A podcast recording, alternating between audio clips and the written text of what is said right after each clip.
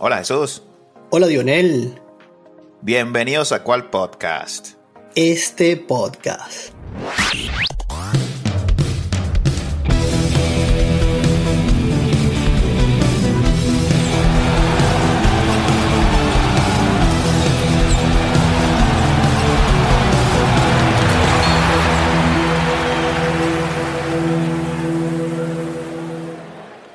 Bien, hermano. Tenemos final en la NBA. Van a disputarse el trofeo Larry O'Brien, una vez más. Con muchísimas, digamos, sorpresas. Sorpresas. Ay, papá. bueno, la van a jugar los Denver Nuggets y el Miami Heat. Los inspirados Miami Heat, mi hermano. Bueno, Miami Heat inspirados, pero parecía en un momento que era una barrida, ¿no? 3 eh, a 0 se fue Miami en su serie contra Boston Celtics. Parecía que todo estaba definido. Y vino Boston y se sacó tres haces de la manga y forzó el juego 7 el día de ayer. No hay nada que suene más bonito que esas palabras. Un séptimo juego. Séptimo juego. Bueno, séptimo juego que, que se fue por un solo camino, en mi opinión. O sea, ¿cómo lo viste? Bueno, eso quería preguntarte estamos en la presencia o disfrutamos o vimos, digamos, el upset más grande como localía en un séptimo juego? Bueno, puede ser, pero también hay que tomar en cuenta que la estadística iba 0 ganados y 150 perdidos cuando la serie iba 3 a 0. Así que... Bueno, y me lo digas a mí, como fiel fanático de los Yankees, todos mis amigos bostonianos que siguen a cualquier equipo de esa región, hablaban de que eso era muy fácil para un equipo de Boston voltear un 3 a 0. Uy. Yo le dije, ah, bueno, ahora tengo que usar las palabras de Yogi Berra yo en este caso. Amigos míos, no se les dio el milagro, sí lo ligué para atrás. Uy. no me iba a pasar esto dos veces, mi hermano. ¿Estás jugando? Bueno, y eso que aquí habíamos dicho en cuál podcast que se iban a siete juegos, ¿no? Con victoria de Boston. Bueno, solo que nos equivocamos allí, pero bueno, yo no sabía que la serie iba a estar tan definida temprano, porque así fue, tú lo mencionaste, fue un 3 a 0, pareció una barrida de escándalo. Sí, 8 contra el 1, ¿no? Bien lo habíamos dicho aquí varias veces. Uno contra el menos 8 repesca, como le llamemos. 8 asteriscos, sí. El último que entró aquí a esta lucha pudo eliminar a Boston que acababa de jugar la final del año pasado. Bueno, si algo se puede concluir rapidito de esta serie, yo creo que fue la inconsistencia de Boston.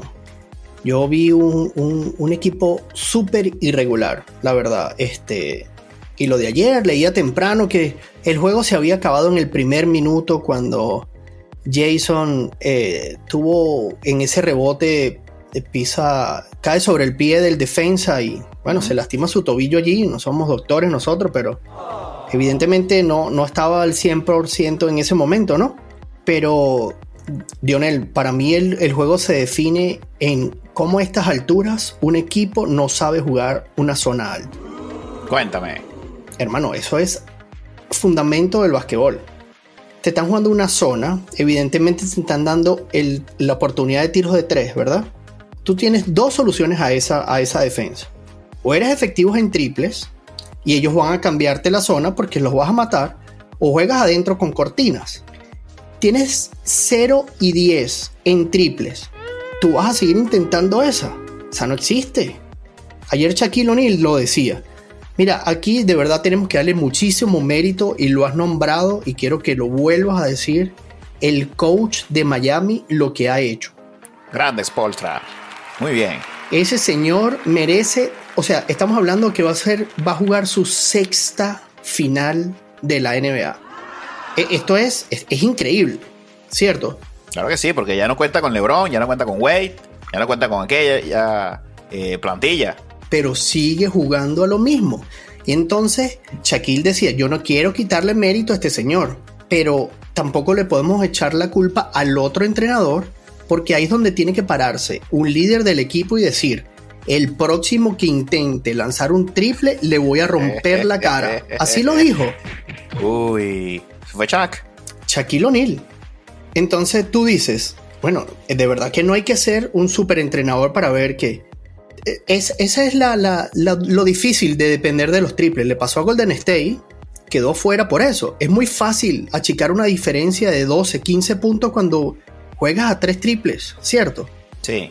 Pero ahora, si tú pierdes balones y no tienes ninguna otra opción, hermano, lo de ayer no fue de más escándalo porque Miami eh, también lo supo manejar. Tenía que administrarse después de haber hecho un desgaste físico. Oye, pero Spoltra no sacó a, a sus caballos hasta el último segundo. Dejó a Butler, dejó a De Por supuesto, él sabe que está jugándose el séptimo. No sacó a nadie y ya Boston había bajado los brazos. Y Miami dijo, no, aquí no quiero comiquitas. Ya arriesgamos demasiado, íbamos 3 a 0. De aquí no me saca nadie. Hasta que, hasta que sonara la última chicharra, porque en el juego 6 celebraban por ahí, incluso en, bodas, por ahí hay un video muy gracioso. Nosotros dijimos, no busquen en bodas. no Eso en la boda estaban locos, celebrando. Y resulta que también fallaron en otra básica de baloncesto, hermano. Que siempre lo dice el coach C. Morales. Hay que hacer el cerco reboteador, hermano. Tan fácil como eso. En una jugada como esa, un triple, tú tienes que proteger ese rebote a como de lugar. Todavía recuerdo aquel triple de Ray Allen contra San Antonio. Eso define una serie. Y aquí por poco le cuesta la vida a Miami. Entonces, bueno, yo creo que Miami dijo, no, aquí no nos vamos a arriesgar más hasta que el árbitro diga se terminó.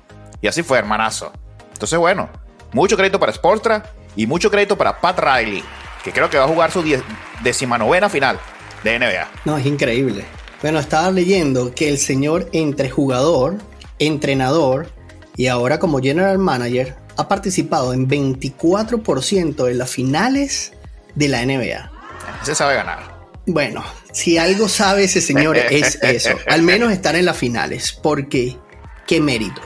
Sí. Hermano, la verdad que fue, fue increíble eh, el, ver esas ganas, porque ah, conversaba con Richard, que lo mencionábamos en, en el podcast pasado, él hablaba de esa gran unidad que tenía Miami, ¿cierto? Y tú decías que la diferencia entre Miami y Boston era el manejo de la banca. Pero fíjate que Boston, teniendo muchísima más profundidad en la banca, no pudo. No pudo. Ayer el escudero que tú siempre nombraste, si le quitábamos los puntos como hicimos con Benzema, ese señor salió como con menos 18. Perdí la cuenta de cuántas veces perdió las pelotas. Bueno, es que, mira, este es el segundo sembrado. Quedó a un juego de Milwaukee. Se puede decir que este es el primer sembrado también. Quedó a medio juego ahí, tú sabes. A nada. tú no puedes pretender que Miami, que clasificó en la super repesca, cuando se te cae un jugador que fue Tatum, lamentablemente que parece que jugó tocado, y tú no puedas reajustar el equipo. Smart se fue de partido. Y Jalen Brown no pudo solo. Para mí fue un solo camino. Dominó ahí Spoltra otra vez. Ay, está tocado Tatum vamos todos a presionar a, Jalen Brown y a Smart. Y se acabó, y se acabó Boston, hermanazo. Olió sangre y clavó colmillo, así fue. Muy bien, Spolstra, verdad que sí. Entonces, bueno, felicitaciones a, Miami y a Florida que están que arden. Bueno, exacto, porque no son los únicos que van a jugar la final, ¿ah? El sur de la Florida celebra. Sí, señor. Vamos, Florida. Bueno, hermano. Y por el otro lado, la estatua va a quedar en obras. Bueno. Porque a mis amigos de Los Ángeles Lakers y el Rey le trajeron la escoba. Increíble. 4 a 0, hermano. ¿Qué pasó, hermano? Cuéntame. Bueno, aquí no hubo colmillo, así de sencillo. LeBron lo hizo todo, pero se le olvidaba que tenía que jugar el último cuarto. Mira, le pasó como a la Vinotinto, que jugamos uno primero 80 minutos, fenómeno, y ya no supimos cerrar los juegos. ¿Cómo se llama eso, hermano? ¿Cómo se llama eso? Pecho frío. se llama el clutch. Bueno, no lo tuvo. Ahí es donde las estatuas se, paralizan. No, detén la estatua. ¿Qué pasó, Lebron? Vamos, Lebron. Aquí era donde tenías que dominar al oso. Construir la estatua. Y terminar de hacer la estatua tú mismo. No te pueden barrer, amigo. Lamentablemente, la gente le cayó encima a Anthony Davis. No me parece justo con él. Me parece que jugó una buena serie. Pero yo insisto que Lakers no tenía profundidad. Y yo te lo dije, hermano, desde aquella, aquel programa que hicimos en la fecha de cambios, cuando hablamos de Russell, y si Russell iba a tener lo suficiente para cargarse esa, ese tercer hombre, esa responsabilidad cuando doble marcan a LeBron y LeBron saca aquel el siempre pase afuera al perímetro para que la meta el triplero. Y Russell no metió nada, hermano. Ido. Estaba comiendo arepa con Benzema. no, fue horrible. ¿Qué pasó con Russell? Nada, definitivamente no supo manejar la presión. Yo pensé que más bien iba a ser algo motivacional. Hubo, hubo eh, todos esos juegos que se perdieron, digamos, casi allí. Tú tenías 3, 4, 5 jugadores con 20 puntos. Entonces tú, decías, eh, hay un buen manejo de, la banca. LeBron está administrando. él sabe que no puede jugar 48 minutos día tras día. Pero lo jugó en el último, ¿no? Bueno, es que no podía hacer otra cosa. Él tenía que evitar esta barrida. Esta barrida le va a quedar ese asterisco en todas las discusiones que vamos a tener de aquí a 10 años. Sí. Porque va a ser siempre lo mismo. A mí me parece que estuvo mal eso, hermano. Por más de que es LeBron James y que tú no lo puedes sacar, yo hubiese sacado a LeBron y lo descanso. Y después agarra aire a LeBron y ven endemoniado en los últimos 5 minutos y gananos la partida. Pero ya 48 minutos para LeBron es demasiado, hermano. Todavía mete unos super números. Pero ajá, cuando viene la chiquita, ¿qué le pasó?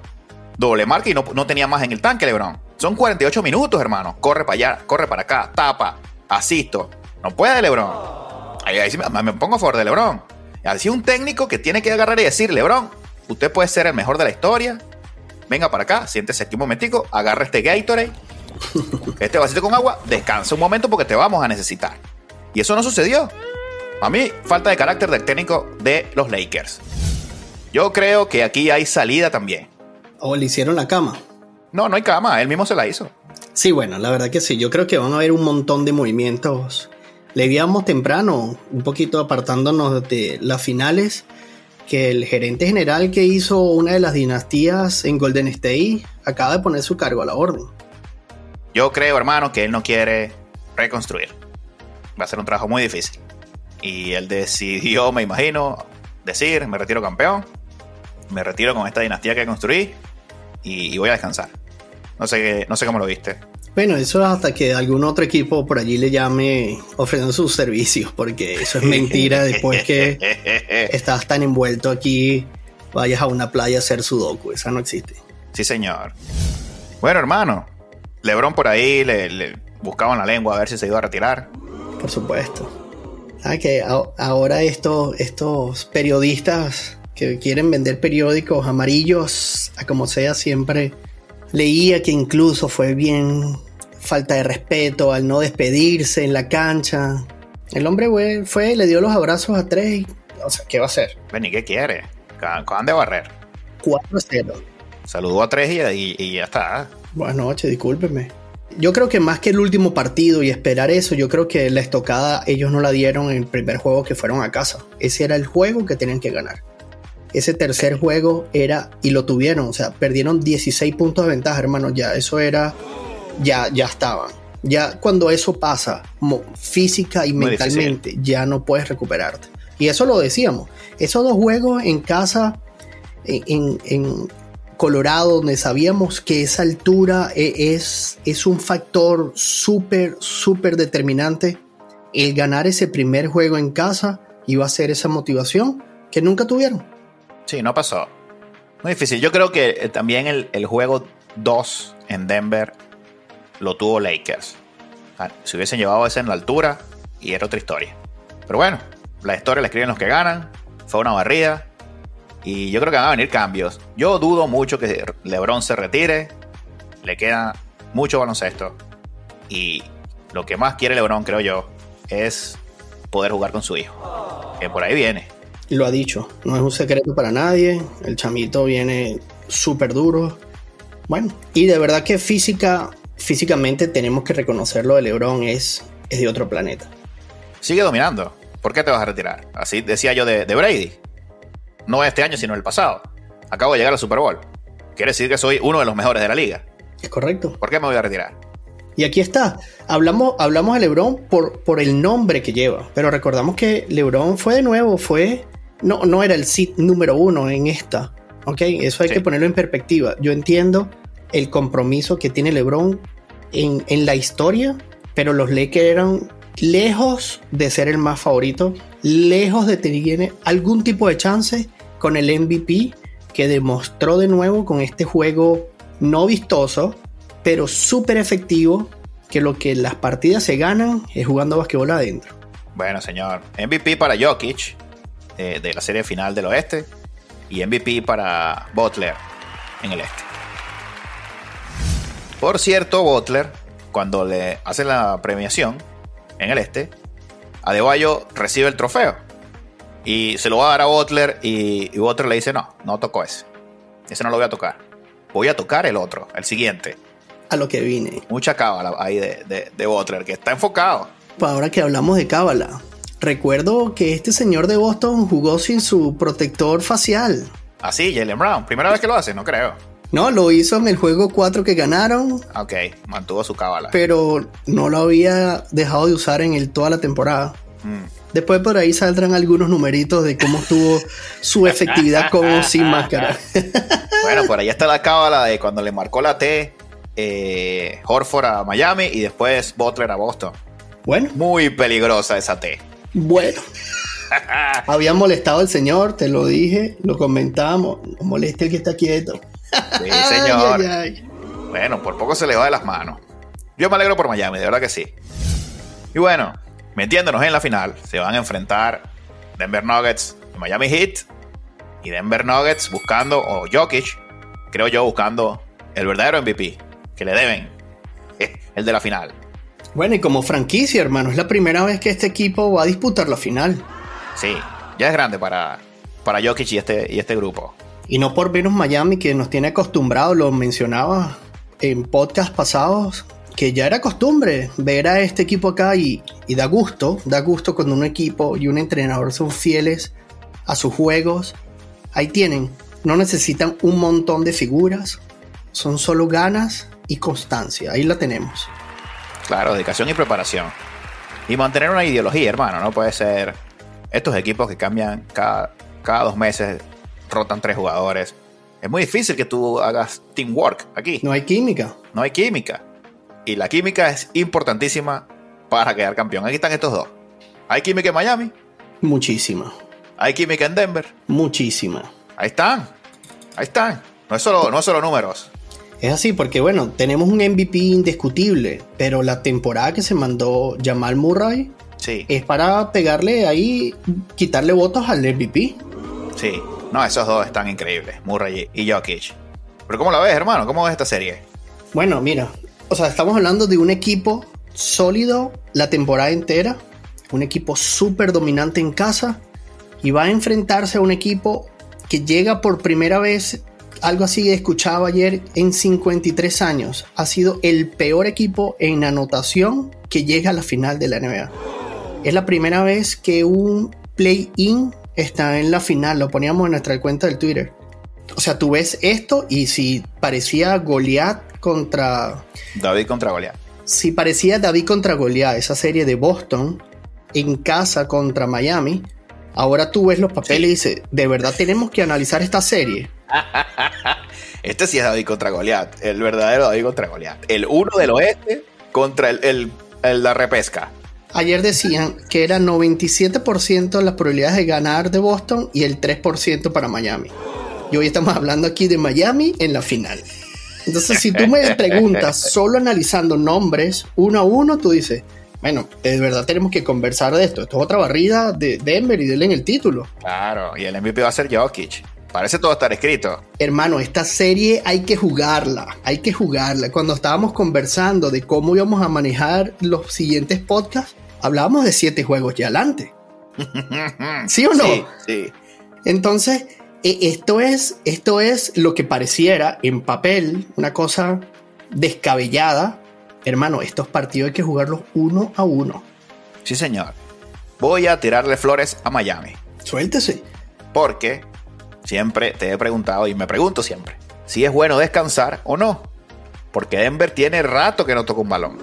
Yo no sé si van a tener la misma forma física de baloncesto, no la forma física de ir al gimnasio, etcétera Forma de baloncesto. Sí, el timing. El timing. Porque Miami lo tiene. Acaba de jugar siete juegos contra Boston Celtics. Que no es cosa fácil. Entonces, ¿va a perjudicar el descanso a Denver o no? ¿Cómo ves eso? Bueno, eso hay que ponerlo en la mesa. También como hay que ponerle lo complicado que ir a jugar la altura en Denver. Sí.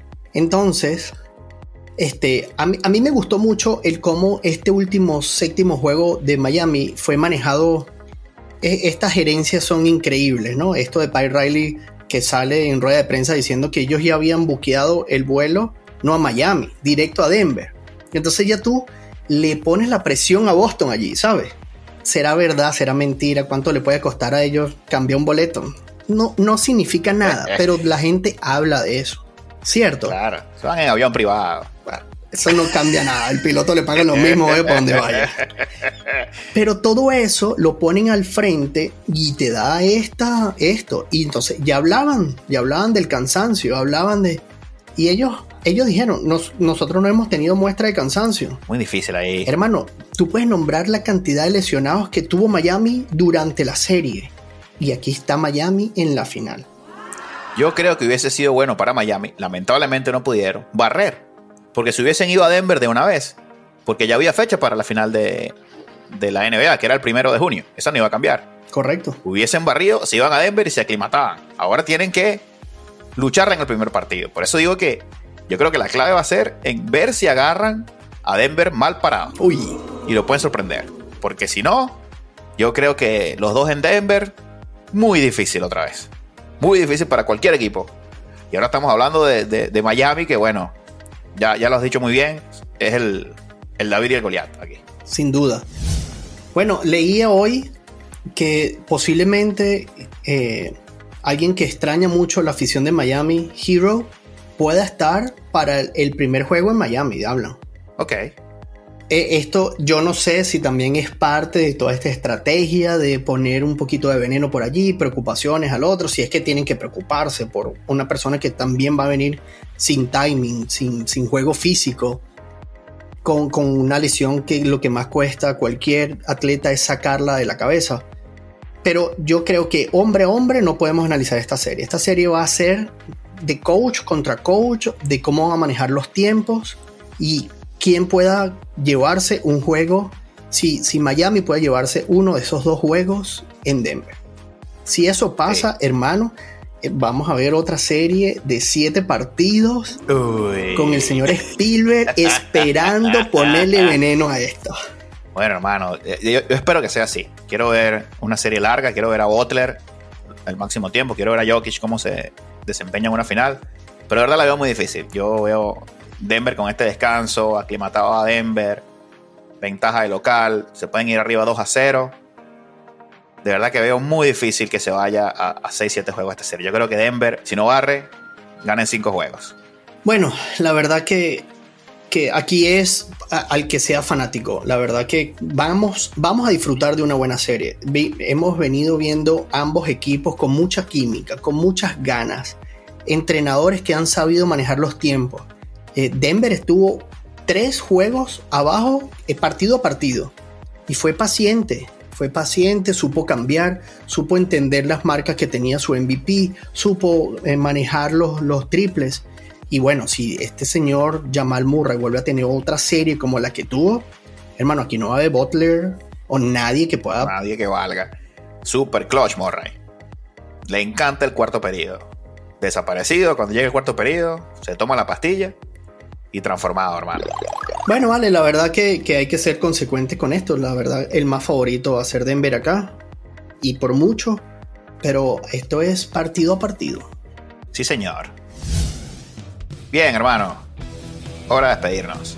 Hora de despedirnos, pero no sin antes invitar a nuestros escuchas a que nos sigan en nuestras redes sociales arroba cual piso podcast en Twitter y en Instagram. Y recuerden seguirnos en YouTube, denle a la campanita, corran la voz y también en Spotify. ¿Cuál podcast? Este podcast.